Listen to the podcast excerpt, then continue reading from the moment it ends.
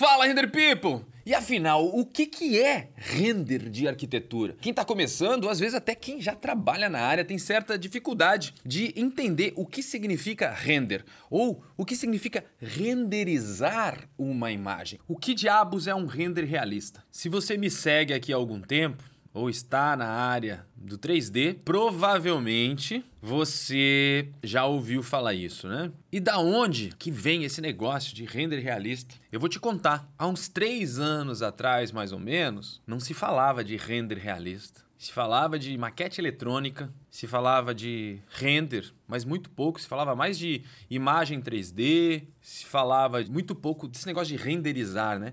E render realista foi uma coisa que eu criei para realmente dizer que a gente precisa ter uma imagem que pareça uma foto. E já existia, obviamente, quem dissesse render realista para caracterizar uma imagem que parecia real. Mas não era uma coisa difundida. Foi então que eu fiz o meu primeiro evento, há uns três anos atrás, onde eu disse: eu vou te ensinar a fazer um render realista. E eu bato nisso desde então. Todos os dias durante três anos, então já são mais de 900, quase mil vídeos, talvez mil vídeos meus, porque eu não falei um dia sequer de ter vídeo postado todos os dias há mais de três anos, então tem mais de mil vídeos meus, onde eu bato nessa tecla, que é preciso alcançar o render realista. Então, quando eu criei isso, comecei a falar disso abertamente, muita gente começou a, pô, eu quero aprender a fazer um render realista, quero aprender a fazer um render realista. E eu tenho que falar uma coisa para vocês. O que eu considero que é um render realista? Porque se a gente for pegar o pé da letra, um render realista é um render que pareça uma foto, certo? Mas muito mais do que um render parecer uma foto é necessário para que um render seja realista. Por que isso? Porque o render realista, ele precisa atender alguns aspectos, tá? A primeira coisa, como o próprio nome já diz, é o realismo, obviamente ele precisa obedecer à vida real. Seja na hora da construção, a parte de modelagem, na hora de modelar os objetos ou usar objetos prontos, aqueles objetos têm que estar modelados do jeito real. Então, é muito importante que isso seja obedecido. Depois, temos que ter texturas que se comportam exatamente como na realidade, utilizando mapas PBR para isso, para a gente poder ver as nuances de reflexos, os relevos de bump, quiçá de displacement, você precisa ter texturas que realmente consigam representar a realidade. E eu ainda estou aqui só no aspecto de, de realidade física, né? A outra coisa muito importante é a iluminação realista porque você precisa obedecer à física.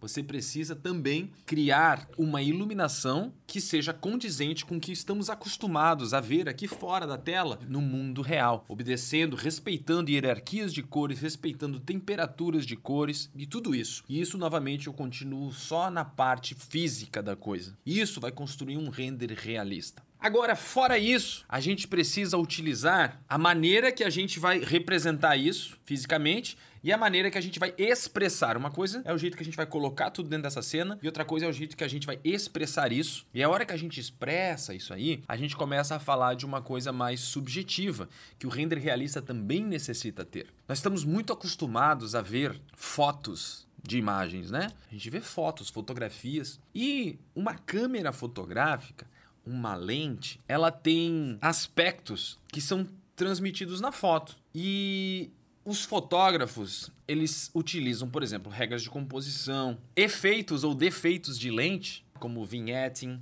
como chromatic aberration, é, ou efeitos mesmo, como DOF, Depth of Field, são elementos que a gente tem na fotografia que a gente vai também utilizar no nosso render para que ele se torne o quê? Um render realista. Ander, o que você considera essencial para desenvolver senso estético? O que eu considero mais importante é boas referências. Referências todos os dias. Gente, eu vou falar o seguinte, ó. Eu todos os dias. Eu acho que uma das coisas que eu mais uso o meu tempo, além de dirigir a empresa, a escola, criar conteúdo aqui, fazer as lives, gravar as aulas, fazer os meus renders, cuidar dos alunos e tudo isso, uma outra parte do meu dia eu dedico a referências. Vocês acreditam que todos os dias, todos os dias, eu, Under, salvo pelo menos 10 novas referências todos os dias. Então, eu considero para você desenvolver esse senso estético, você ter referências. E referências não são apenas as que você encontra na internet. É você poder visitar lugares diferentes. Se você tiver condições de viajar, isso é incrível. Nem precisa ser para outro país, mas ir até São Paulo, gente. Pô, conhecer aquela cidade incrível, passar em lugares bonitos onde você vai ver lojas. Entra em lojas de decoração, é de graça fazer isso. Você vai entrar em lojas de decoração e conhecer aqueles ambientes. Não paga nada, é só entrar e você vai ter várias referências. Pô, se você tiver condições de nessas feiras, é incrível a quantidade de inputs, de referências estéticas que você vai receber. Um render realista não basta ser por si só realista visualmente. Ele precisa estar conectado com a realidade de mercado, gente ele precisa ser realista em termos de negócio. Por que negócio? Vou dar um exemplo aqui, ó, bem tosco, tá?